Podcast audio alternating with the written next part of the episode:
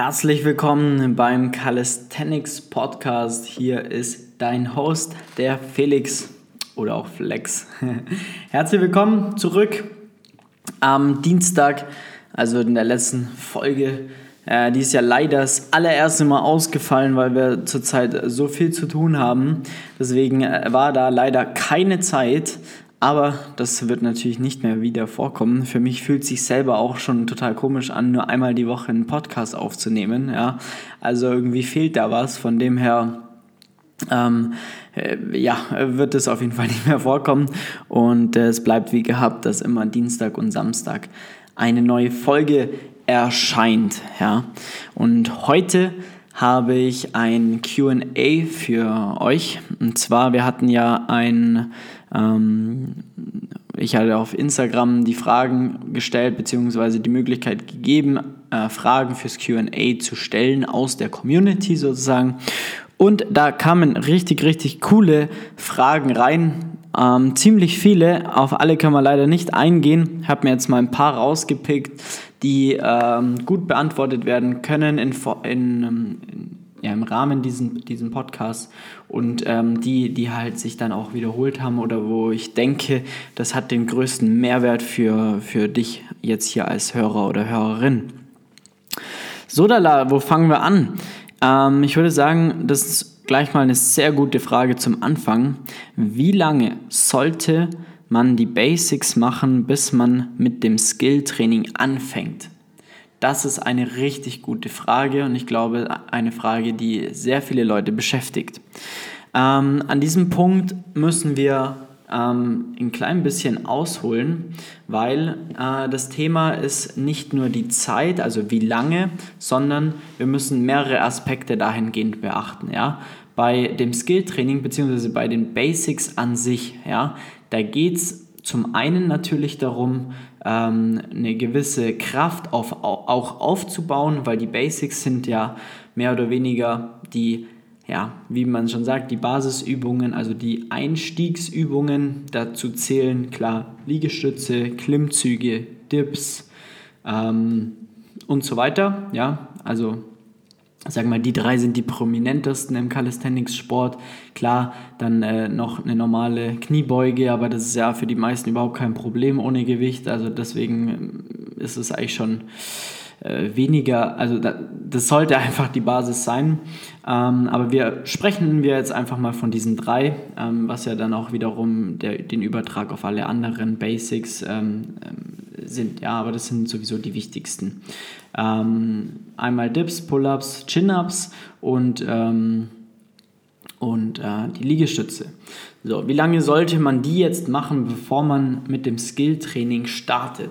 Ja, äh, dahingehend ist es zum einen so, dass diese Übungen zum einen dienen, einfach eine gewisse Grundkraft aufzubauen, dass sie dich stärker machen, dass du stärker wirst und äh, dass du dann auch eine gewisse Kraft Komponente zur Verfügung hast, die du dann einsetzen kannst, um wirklich mit dem Skilltraining anzufangen, beziehungsweise dass es überhaupt Sinn macht, mit dem Skilltraining anzufangen. Ja? Das ist mal Punkt 1. Punkt 2 ist aber nicht nur, wenn du jetzt sagst, du hast jetzt die Kraft an sich, äh, dass du keine Ahnung, 10, 12, 15 Wiederholungen äh, schaffst von den Übungen und ähm, dann sagst du, gut, ich kann jetzt, ich habe die Kraft, ich kann so viele Wiederholungen schaffen, ich könnte ja jetzt quasi mit dem, dem Skill-Training anfangen. Ja? Aber das Problem dabei ist einfach, dass man auch die Qualität der Übung eigentlich an allererster Stelle stellen muss. Und unter Qualität nenne ich das Ganze, dass man, äh, ja, wie soll ich sagen, die, die Ausführung, die Technik der Übungen, die muss eigentlich von Anfang an verstanden werden. Man muss wissen, auf was zu achten ist ähm, und wie man es für sich selbst richtig und korrekt ausführt. Und man muss es ähm, einfach dann über die mehreren Wiederholungen korrekt ausführen, weil wie viele feststellen, ist es dann so, wenn man dann technisch korrekte Klimmzüge macht, sind sie dann doch noch mal einen Ticken schwerer, als wenn du jetzt einfach random irgendwelche Klimmzüge machst, ohne darüber nachzudenken. Ja? Deswegen ist die Antwort auf die Frage, dass man zum einen erstmal die Technik erlernen muss, die Technik beherrschen muss, ja. Zum anderen, dass du dann aber technisch korrekte Wiederholungen ausführen kannst und das in einem höheren Wiederholungsbereich, ja. Also es sollte einfach kein Problem sein, 10, 15, 12 Klimmzüge zu machen. Also früher oder später solltest du die sowieso können, um einfach eine gewisse Grundstärke zu haben, auch über mehrere Sätze verteilt, dann, dass du sagst, machst mal drei, vier, zwei, drei, vier Sätze mit mehreren Wiederholungen ähm, und das ist für dich kein Problem mehr. Und sie sind dann weiterhin te technisch korrekt. Dann hast du auf jeden Fall eine sehr, sehr gute Basis geschaffen, wofür die Basics ja auch da sind und dann macht es definitiv Sinn, auch mit dem Skilltraining dann primär anzufangen. Ähm, was man aber auch sagen muss, ist, dass man auch auf, auf dem Weg zu den mehr höheren, ähm, höheren Wiederholungsbereichen, um halt einfach stärker zu werden, dass man auf dem Weg dahin auch schon Skills trainieren kann. Nur die Frage ist halt, welche und welche, die auch zu dir passen meistens Einsteigerübungen. Ähm, dazu habe ich auch mal eine sehr, sehr ausführliche Podcast-Folge gemacht und zwar die Skill-Pyramide. Da kann ich dann auch gerade im Zuge dessen gleich eine weitere Frage ähm, beantworten. Gibt es eine Skill-Pyramide, wo visuell dargestellt ist, welche Progressionen man durchgehen muss? Also die Progressionen an sich nicht, ähm, aber wie wir die Skill-Pyramide an sich, die quasi ähm, wie die Skills aufgebaut sind, was eher Einsteiger-Skills sind, was eher fortgeschrittene Skills sind und vor allem wie lange man ungefähr braucht, ähm, um die jeweiligen Skills zu erlernen. Das Ganze, das, ähm, dazu habe ich eine, eine, eine ausführliche Podcast-Folge auch schon aufgenommen am Anfang. Nummer 6, 7, 8, irgendwas so muss es gewesen sein. Da kannst du dir gerne nochmal nachhören. Und dann siehst du da auch recht schnell, dass du ähm, da auf jeden Fall ähm, schon die ersten Skills ähm, mit den Basics mittrainieren kannst, um einfach eine solide Basis dahingehend zu schaffen für die weiteren Skills, was natürlich dann auch die Frage ist, welche Skills du lernen möchtest, ja. Es kommt auf jeden Fall darauf an. Und ähm, deswegen ist die, die Frage dahingehend zu beantworten, dass du primär darauf achten solltest, dass du die Technik sauber ausführst, ja. Solltest wissen, wie du die Basics ausführst, dann solltest du darin stärker werden, damit du einfach mehr Wiederholungen schaffst, dass es kein Problem mehr für dich ist und dann kannst dann hast du langsam eine Basis, auf der du aufbauen kannst. Und dann, was man dann auch nicht vergessen darf, ist, dass die Basics an sich sollten, äh, sollten auf jeden Fall nie außer Acht gelassen werden. Das heißt, die sollten immer in irgendeiner Art und Weise Teil von deinem Training sein, vielleicht dann auch irgendwann mal mit Zusatzgewicht, weil das Ziel ist einfach stärker zu werden, ähm, mehr Gewicht zu bewegen, sage ich jetzt dahin mal, weil du wenn du stärker wirst, einfach äh, dir mit allem anderen leichter tun wirst. Und das ist einfach nur sinnvoll, ähm, dann auch irgendwann mal mit Zusatzgewicht zu arbeiten. Und ähm, genau darüber habe ich auch schon mal eine Podcast-Folge gedreht, und zwar, warum es sinnvoll ist, Gewicht in sein Calisthenics-Training einzubauen. Genau. Plus, du kannst schon mit, mit Skills anfangen, aber die halt, die sollten halt definitiv Einsteiger-Skills sein. Also da jetzt mal, keine Ahnung, eine Skin der Cat, ein L-Sit. Theoretisch kannst du auch mit dem Handstand schon anfangen, von Anfang an die Basis aufzubauen. Eine Dragon Flag, je nachdem, wo du gerade stehst, würde Sinn machen. Also da gibt es schon so ein paar Sachen, die man da auf jeden Fall mit reinnehmen kann. Ähm, woran du jetzt noch nicht denken solltest, ist eine Frontlever zum Beispiel oder eine Planche, wenn du noch nicht mal 10 Dips schaffst. Ähm, von dem her ähm, wären das dann so Sachen, die man auch direkt von Anfang an schon mal mit einbauen kann. Ähm, aber wie gesagt, dahingehend einfach schaut, dass man äh, ja im Endeffekt aber wirklich eine solide Basis hat und das Ganze dann aufbaut. So, ich hoffe, das ähm, hat die Frage erklärt. Dann, was ich gerade angeschnitten hatte, die zweite Frage, die habe ich nämlich noch nicht ganz so richtig durchgelesen gehabt. Ähm, gibt es eine Skill-Pyramide, wo visuell dargestellt ist, welche Progression man durchgehen muss? Nein, gibt es nicht, weil es auch überhaupt keinen Sinn macht. Weil es dahingehend jede, es gibt auf jeden Fall sinnvolle Progressionen, aber die Progressionen an sich, die sollten auch dahingehend immer individuell auf die jeweilige Person gewählt werden, ob das überhaupt Sinn macht, diese Progression jetzt zu wählen ähm, und nicht, weil jetzt eine Skill-Pyramide als heiligen Gral dargestellt wird und jetzt muss ich das durchmachen, damit ich quasi ähm, weiterkomme. Ähm, dieses Mindset, dieses Denken einfach bitte löschen, weil es macht überhaupt gar keinen Sinn, weil jeder hat einfach andere Voraussetzungen und dahingehend müssen auch die Übungen komplett individuell ausgewählt werden und dementsprechend auf die jeweilige Person dann auch angepasst werden. Genau. Also ich hoffe, das hat dann gleich mal diese Frage auch direkt ähm, beantwortet. Äh, die Skill-Pyramide an sich, so wie ich sie erfunden habe, mehr oder weniger, äh, ist es so, dass ähm, wir erzählt haben, wie ähm, die Skills aufeinander aufbauen in Form von welches, welchen Skill mache ich am Anfang, auf Ebene 2, 3, 4 und 5, dass, dass man das einordnen kann, aber skill-spezifisch eher weniger. Und ähm, genau, die, wie gesagt, dazu gibt es eine ähm, komplette Podcast-Folge auch, ähm, die du dir gerne anhören darfst. So, machen wir weiter. Skin the Cat sinnvoll für allgemeine Schultermobilität Kraft und als Lever-Vorbereitung. Alternativ? Fragezeichen. Also, dahingehend ist schon mal, was ist eine allgemeine Schultermobilität? Das ist so eine Sache, das ist nicht definiert, schwierig zu sagen. Auch dahingehend hört auf in, in, in so Mustern zu denken, so nur weil jetzt jemand sagt, das ist so, du musst diese Mobilität haben oder was auch immer, ähm, ist es nicht allgemein. Äh, auch da, wie immer, muss es einfach erstmal geschaut werden, ähm, ist deine Schulter äh, überhaupt mobil genug, ja, oder vielleicht ist sie auch hypermobil und äh, du kannst nur gar keine Kraft darin aufbauen. Ähm, das sind schon mal so Sachen, ähm, bitte dahingehend das auch mal da wegdenken. Ja.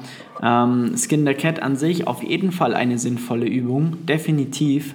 Ähm, es gibt auch, die, also die Skin the Cat kann auch auf jeden Fall mit vielen verschiedenen Hintergründen eingesetzt werden. Also zum Beispiel, wie du jetzt schon angesprochen hast, die Skin the Cat kann man machen, um ähm, ja, die Schultermobilität, sage ich mal, ähm, zu erzeugen. Dann ist die Frage, ähm, macht es überhaupt Sinn für dich jetzt speziell bezogen? Es, man kann es machen, muss es aber nicht und ich würde es auch nicht jedem empfehlen, weil wenn man nicht weiß, was man tut, wenn man die Kraft vielleicht noch gar nicht hat, weil es dahingehend eigentlich schon eine fortgeschrittenere Übung ist, kann man auch genauso viel kaputt machen, wie man wie gut die Übung sein kann. Ja? Das ist mal Punkt 1. Punkt 2 ist ähm, dann für das jeweilige Problem, ja, weil wir lösen immer Probleme durch das Training im Endeffekt oder wir wollen besser werden, aber am Ende des Tages haben wir ein Problem und wollen das ja mit einer Übung gezielt angehen, was jetzt sagen wir mal bei der Mobilität der Fall ist. Ähm, und dann dementsprechend würde ich sagen, ähm, gibt es dann vielleicht für deine Problematik auch einfach eine bessere Lösung als die Skin the Cat. Ja, also ähm, genau. Dann ansonsten, was man auch sagen muss, ist ähm, als Lever-Vorbereitung, damit meinst du wahrscheinlich den Back-Lever, ähm, weil sonst wüsste ich wenig Skills, wofür man einen, ein Skin der Cat bräuchte. Vielleicht nur ein Hefesto, aber das geht hier sowieso wesentlich zu weit. Ähm, ganz kurz, ein Backlever ist quasi, ich hänge mit meinem Körper total, also komplett horizontal und meine mit dem Bauch Richtung Boden und meine Hände gehen quasi hinter den Rücken und halten, das, halten mich sozusagen an der Stange oder an Ringen fest.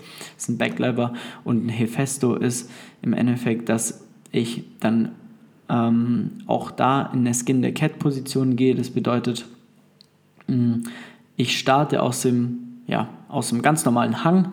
Dann angenommen, wir machen das Ganze an den Ringen, dann nehmen wir unsere ähm, Beine über, über Kopf, drehen einmal durch, damit die Beine quasi wieder zum Boden hängen. Wir aber im Endeffekt unsere Schulter, was sind es dann?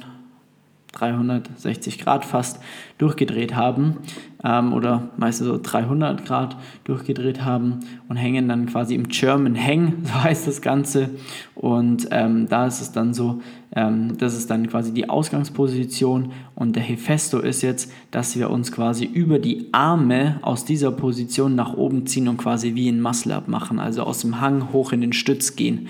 Total gestörte Übung, also komplett geisteskrank, auch wer das kann höchsten Respekt davor, aber das wären so die einzigen zwei Übungen, wo man ähm, jetzt, wo mir jetzt auf die Schnelle einfallen, wo es Sinn macht, ähm, eine, eine Skin the Cat als Vorübung einzubauen.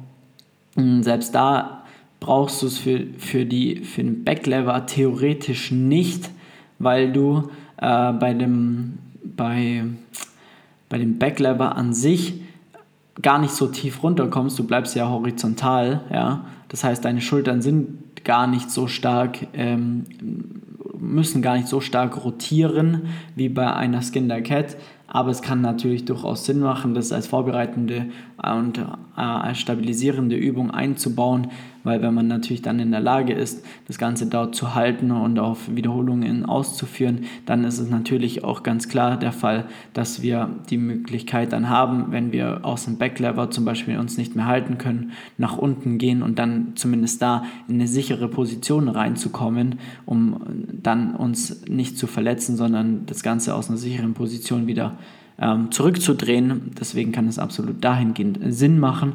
Ähm, für den Backlever als Vorbereitung ähm, grundsätzlich auch als Mobilitätsübung, wie gesagt, wenn es sinnvoll für dich eingesetzt ist. Wie gesagt, bitte nicht denken, das ist der heilige Gral. Äh, diese Übung muss ich jetzt unbedingt in mein Training einbauen, weil äh, der zehnte YouTuber das jetzt gesagt hat, das ist gut, sondern achte da bitte darauf, ob das wirklich auf dich passt, ob das überhaupt Sinn macht für dich und deine Ziele und für, deine, für deinen aktuellen Leistungsstand. Und dann kann man darüber sich Gedanken machen. Gut, ich hoffe, das hat deine Frage auch ähm, beantwortet. Dann kommen wir zur nächsten Frage. Handstand an Wand geht, auch ein bisschen freistehen geht. Wie kann ich gehen lernen? Übung Fragezeichen. Okay. Also, zum einen, wie man den Handstand erlernt, beziehungsweise welche Fehler man da nicht beantwortet also welche Fehler man eher vermeiden sollte. Darüber haben wir auch schon eine Podcast-Folge gedreht. Das kannst du ja auf jeden Fall mal anhören. Dann ähm, ist dahingehend ähm, klar immer die Sache, an der Wand stehen ist äh, gut und schön, aber es macht halt nur Sinn, wenn du auch technisch korrekt stehst und stabil stehst. Dann ein ähm, bisschen freistehen geht auch. Das ist dann auch die Frage, wie stehst du? Ja, bist du eine komplette Banane oder bist du, ähm, ja, stehst du frei? Ja, das ist dahingehend äh, ein Thema. Ähm, in, in der geraden Linie oder in der Banane. Ähm, und ähm, dann muss man aber auch sagen, dass eigentlich, nicht eigentlich, sondern das Laufen, also im Handstand laufen, wesentlich einfacher ist, als ruhig zu stehen. Ja, also da, sage ich mal, musst du es nur irgendwie schaffen, über Kopf zu, zu gehen ähm, und dann deine Füße quasi nach vorne zu werfen und denen hinterher zu rennen, leicht gesagt. also wie die ganzen Crossfitter das machen, dann in der Banane ähm, einfach let's go und gib ihm und äh, Füße nach vorne schmeißen und hinterher rennen. Das ist dann, wenn man das einmal raus hat, eigentlich gar nicht schwierig. Muss ich aber auch ganz ehrlich gestehen, habe ich noch niemand beigebracht, bewusst aber auch nicht. Weil das Thema ist, wenn du einen Handstand sicher stehen kannst, dann kannst du auch laufen. Also der Handstand stehen, wie gesagt, ist schwieriger als das Laufen an sich. Von dem her ähm, ist es so, dass, dass ähm, ja, eigentlich jeder, der im Handstand stehen kann, sowieso laufen kann, weil wenn du wirklich einen Handstand kontrolliert stehen kannst, dann kannst du laufen, zumindest wenn du es zweimal übst, weil, so, weil es einfach nicht schwierig dann ist. Ja? Also ich laufe nie, aber äh, wenn ich im, also es machen wollen würde, dann schaffe ich es auf jeden Fall, ein paar Schritte zu gehen ähm, im Handstand, weil es einfach total einfach ist, wenn man wirklich einen Handstand beherrscht. Deswegen würde ich dir da empfehlen, konzentriere dich auf jeden Fall komplett auf den Handstand, dass du den verbesserst, dass du da sicher stehst, stabil stehst und ähm, dass du dahingehend einfach ähm, den Handstand so sicherst, ja, dass du eine, wie soll ich sagen, dass du so eine gute Basis aufgebaut hast und äh, dann löst sich das Problem von alleine. Also dann wirst du sowieso ähm, gehen lernen sozusagen, ja. Ähm, und, aber auch wichtig, mach es nicht andersrum, weil wenn du einmal, äh, wenn du einmal verinnerlicht hast, wie es ist, zu rennen oder zu laufen im Handstand, das wieder rauszubekommen, ist extrem schwierig. Also da kannst du dir mehr versauen, als dass du es, ähm, ja, also dass, dass du dir was Positives, äh, äh, ja, machst damit. Ja? Außer dein Ziel ist es nie im Handstand gerade zu stehen, sondern nur irgendwo hinzulaufen. Äh, dann, dann, dann lernen es laufen, aber dann bin ich der falsche Ansprechpartner. Ich bin immer der Freund, äh, erstmal eine Basis davon aufbauen, die eigentliche Übung zu perfektionieren bzw. zu verstehen, zu beherrschen und dann andere Varianten davon äh, zu trainieren, weil es dann halt einfach wesentlich leichter ist, weil du ja dann auch einfach eine, eine bessere, äh, einen besseren Stand hast. Ja, genau. Gut. Sodala. Schauen wir mal weiter. Okay, da sind auch noch gute Fragen. Hier, wie fange ich nach einer Verletzung, die mich länger rausgehauen hat, wieder an? Das ist eine sehr, sehr gute Frage. Ich glaube, dazu werde ich auf jeden Fall meinen komplett ausführlichen Podcast-Folge machen. Äh, jetzt an dieser Stelle ähm, ist auf jeden Fall das Thema, ja, natürlich muss man sich immer erstmal anschauen, was war verletzt oder was war das Problem, welche Verletzung hattest du und wie schlimm war das Ganze. Ähm, und äh, dann muss man dahingehend halt dann auch natürlich, sage ich mal, muss es ärztlich hier, äh, weil ich bin kein Arzt, ja. Das heißt, es muss ärztlich abgesegnet sein, dass du wieder Sport machen darfst, dass du wieder funktionstüchtig bist.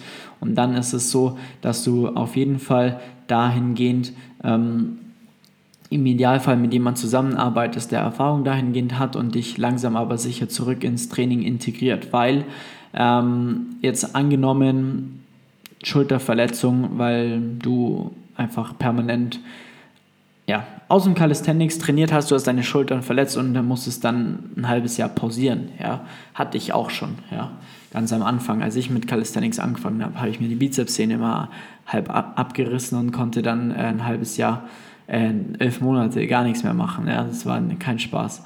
Aber angenommen, dieses Thema haben wir jetzt. Das heißt, es ist permanent ein entweder eine Überbelastung, eine Fehlbelastung oder einfach eine Ink oder die Kombination daraus oder eine falsche Technik ähm, entstanden oder es ist aus einer dummen Situation entstanden, wo du nicht aufgepasst hast und es war dann der Auslöser, weshalb du dich verletzt hast. Das sind so die drei äh, Möglichkeiten, beziehungsweise die drei häufigsten Möglichkeiten. Es gibt natürlich noch tausend andere, aber das sind die drei häufigsten Möglichkeiten, ähm, die mir auch immer wieder unterlaufen mit den ganzen Leuten, die wir, mit denen wir sprechen. Ähm, und da ist es so, dass du da ja scheinbar irgendwas falsch gemacht hast in der Zeit. Das heißt, du hast ja entweder dein Training falsch geplant, wenn dir irgendwas wehtut, du hast ähm, die Technik falsch ausgeführt, wenn, du, wenn dir was wehtut.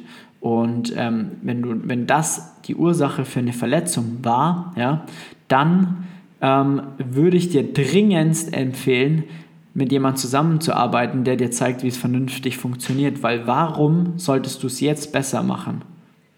Das ist wirklich die, die große Frage. Warum, wenn, wenn du dich schon mal, wenn dir schon was wehgetan hat oder wenn du schon mal verletzt hast, durch so eine Thematik, warum denkst du, dass du es jetzt besser machst? So, und das ist definitiv einer der größten Punkte, wo ich sage, hol dir jemand Professionelles an die Seite, der dir hilft, der dir hilft und zeigt, die richtige Technik für dich herauszufinden, der dich unterstützt, der mit dir zusammenarbeitet, der mit dir ein Schmerzprotokoll abarbeitet, der das Training Woche für Woche begleitet und du mit ihm gemeinsam Entscheidungen treffen kannst. Weil in so einer Schmerzsituation an sich eigene Entscheidungen zu treffen, ist immer schwieriger, als das Ganze mit einer anderen Person auch wirklich durchzusprechen. Ähm, das wäre mal mein allererster und wichtigster Rat. Ja? Ansonsten, wenn du angenommen, keine Ahnung, irgendeine andere Verletzung hattest aus einem Fahrradunfall oder was auch immer, dann würde ich dir dahingehend empfehlen, dass du natürlich super langsam anfängst. Das heißt, du machst erstmal ganz normale Bewegungen, ja, gut, das sollte sowieso gehen, dass, dass, du, dass dein Bewegungsapparat wieder funktioniert, dass du deine Arme, Hände, Beine und alles wieder bewegen kannst.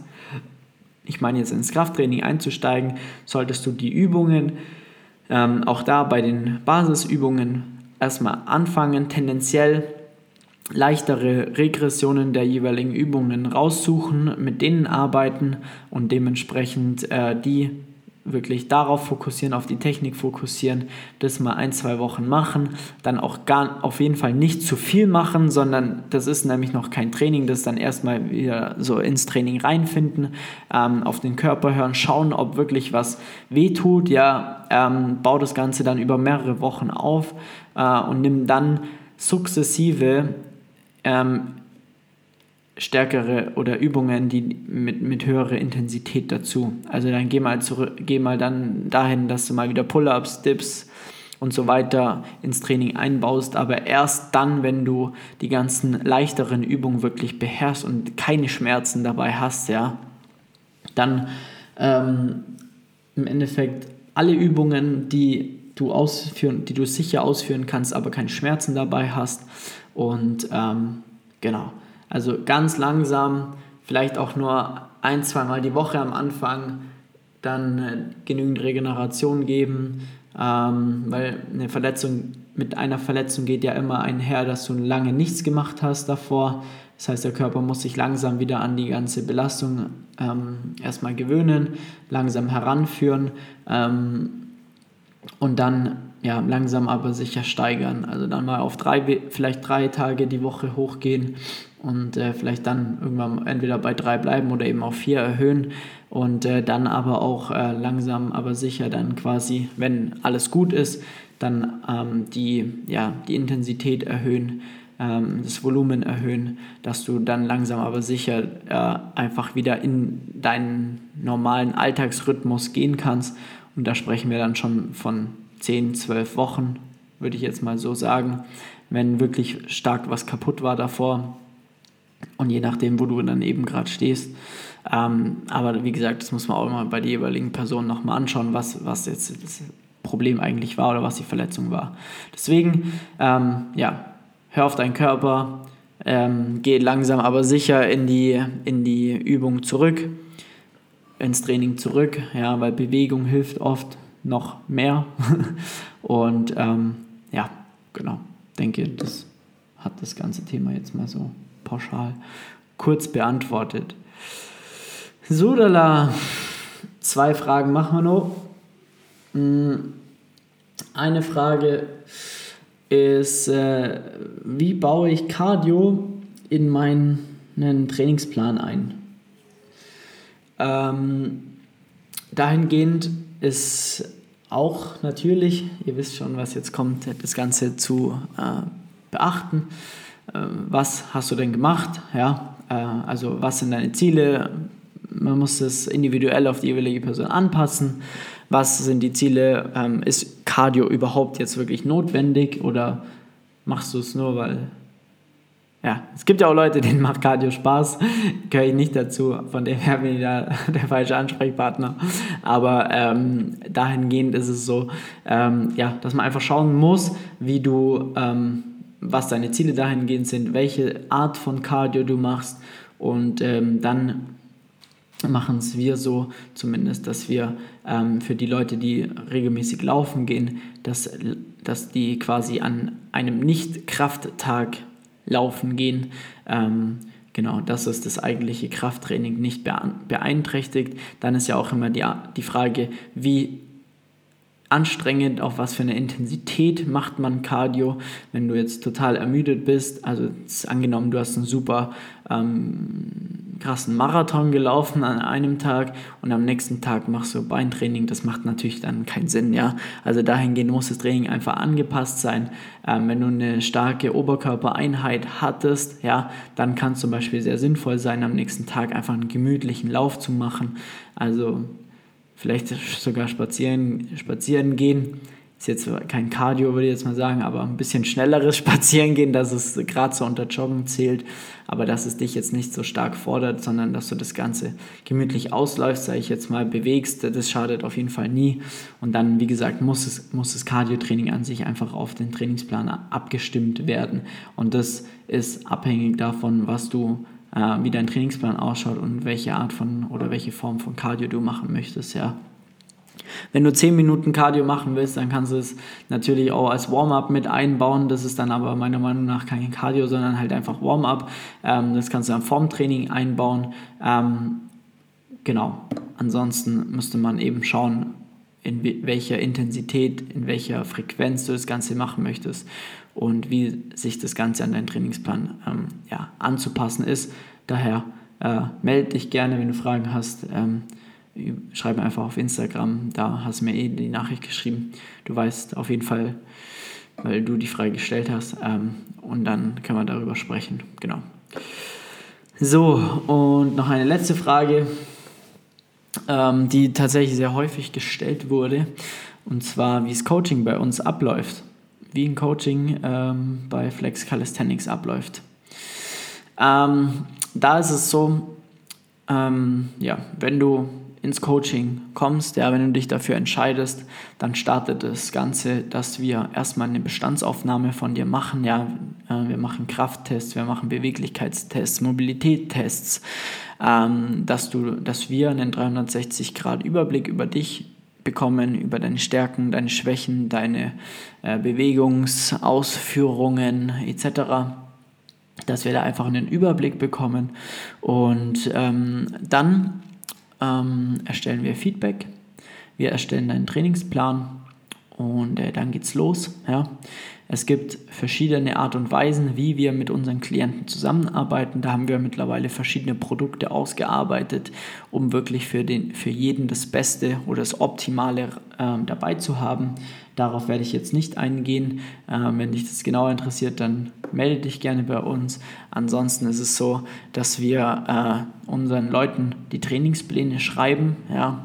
Wir aktualisieren die Trainingspläne wöchentlich. Das bedeutet, wir schauen jede Woche, was haben unsere Athleten, unsere Sportler, unsere Sportlerinnen, was haben die an, an Werte produziert und passen dann die nächste Woche an. Ja, dass wir wirklich dahingehend sicher gehen können, hey, äh, unsere Leute ähm, sind nicht überfordert, die sind aber auch nicht unterfordert und wir äh, treffen genau das richtige Maß an Training für äh, die Woche, damit wir einfach die bestmöglichen Ergebnisse er erzielen können.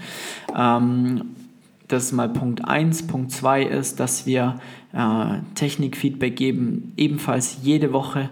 Jede Woche ähm, kriegen wir Videos von unseren Klienten, die wir analysieren, die wir mit unseren Kli Klienten durchsprechen und ähm, dahingehend das Beste äh, ja, für unsere Klienten rausholen, dass wir, dass sie auch die, die Technik lernen. Ja, sowas lernt man ja nicht von heute auf morgen. Deswegen haben wir einfach auch diesen wöchentlichen ähm, Feedback-Schleife äh, integriert, damit wir wirklich jede Woche daran arbeiten können, unsere Leute besser zu machen, damit wir da sicher gehen können, dass keine Fehler unterlaufen, auch wenn mal was läuft, ja, dass man sich das trotzdem alle Wochen wieder anschaut, damit sich dann nicht normale Fehler wieder einschleichen, ja, weil man denkt, man kann es ja und dann filmt man sich nicht mehr und äh, auf einmal ähm, schleichen sich dann irgendwelche Fehlerchen ein. Ähm, genau, das ist dann im Endeffekt die zweite Säule, dass wir die Pläne schreiben, Feedback geben ähm, auf die Videos, das im wöchentlichen Rhythmus ähm, und dann unsere Leute natürlich die Möglichkeit haben, sich jederzeit bei uns zu melden. Ja? Sie haben permanenten Premium-Support von uns, dass wenn Sie eine Frage haben oder sonst irgendwas ähm, auftaucht oder wenn im Alltag sich mal was verändert, dass sie ähm, sofort sich melden können und einfach die besten Entscheidungen treffen können, was dann wiederum das Beste fürs jeweilige Training ist, ja, weil dahingehend ist halt auch so, ja, jeder von uns kennt es, man steckt in der Arbeit fest oder man arbeitet mal länger und dann denkt man so, hm, jetzt müsste ich aber auch nur trainieren und dann ist man im, im ganzen Zwiespalt mit sich selbst und dann kann man sich halt einfach mal melden und sagen so, hey, wie schaut's aus, so und so, heute scheiß Tag gehabt und ähm, ich weiß jetzt nicht, ob ich müsste eigentlich trainieren, weiß jetzt nicht, ob ich trainieren soll und so. Allein, dass wir darüber sprechen, das Ganze dann dementsprechend gemeinsam mit unserem Klienten die beste Lösung dann finden, ähm, dass, dass wir da einfach, ja, dass sie einfach immer die Möglichkeit haben, einen Ansprechpartner zu haben. Den haben sie bei uns. Und ähm, so mit noch einigen mehreren Features ähm, das das ganze Coaching beinhaltet, ähm, ist es die, die Art und Weise, wie wir, wie wir coachen ähm, und einfach das natürlich auch über die mehreren oder letzten Jahre entwickelt haben. Ja, wir haben da jetzt mittlerweile einen sehr, sehr, sehr großen Erfahrungswert, einfach auch, ähm, ja, den kaum jemand hat, ja weil wir schon mit so vielen Leuten zusammengearbeitet haben, jetzt aktuell auch mit so vielen Leuten zusammenarbeiten. Ähm, mir selber, selber ist jetzt niemand bekannt im deutschsprachigen Raum, der mit so vielen Leuten zusammenarbeitet wie wir. Und das ist natürlich auch von unserer Seite dahingehend, äh, Probleme zu lösen, ist quasi das, was wir jeden Tag machen. Und wenn wir ähm, nicht nur von fünf oder zehn Leuten die Probleme lösen im Coaching, sondern von 50, 60 Leuten, dann hat man natürlich einen ganz, ganz, ganz anderen Erfahrungsschatz, ja, und äh, tendenziell dahingehend ist es natürlich auch so, dass ähm, immer wieder die gleichen Problemchen auftauchen. Das heißt, ähm, für das Problem, was du wahrscheinlich aktuell hast, haben wir schon tausend, tausendmal eine Lösung gefunden und wissen sofort, was zu tun ist. Und äh, dahingehend einfach ja, das Beste für, unser, für unsere Leute dann dahingehend auch wirklich rauszubekommen, damit sie die besten Fortschritte machen und einfach ähm, ja, den Kopf frei haben ja, und sich nicht um das Thema Training kümmern müssen, sich nicht tausend YouTube-Videos anschauen zu müssen oder sonst irgendwas, um dann vielleicht das Beste aus dem Training rauszuholen und dann nach drei Monaten festzustellen, dass man immer nur auf, dem gleichen, auf der gleichen Stufe steht. Also das das ist das, was wir lösen. Ja, wir implementieren einen roten Faden in das Training von unseren Klienten und unterstützen sie zu 100 Prozent rund um diesen Prozess, rund um das Training sind für sie da und ähm, bringen sie einfach von A nach B. Wir nehmen sie quasi an die Hand und liefern gemeinsam mit ihnen Ergebnisse. Und das haben wir schon sehr, sehr, sehr oft gemacht.